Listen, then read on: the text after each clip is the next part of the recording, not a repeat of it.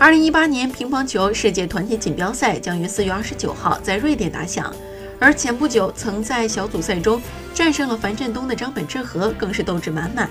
他很果断地说：“这次瑞典世乒赛目标只有一个，绝对是要拿到冠军。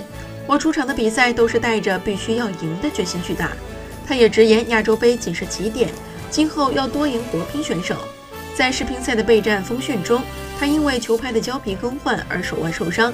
所幸已经痊愈，天才少年要把日本队带向世界第一。日本媒体用如此的词句形容即将出征瑞典世乒赛的十四岁华裔神童张本智和，对他寄予的厚望可见一斑。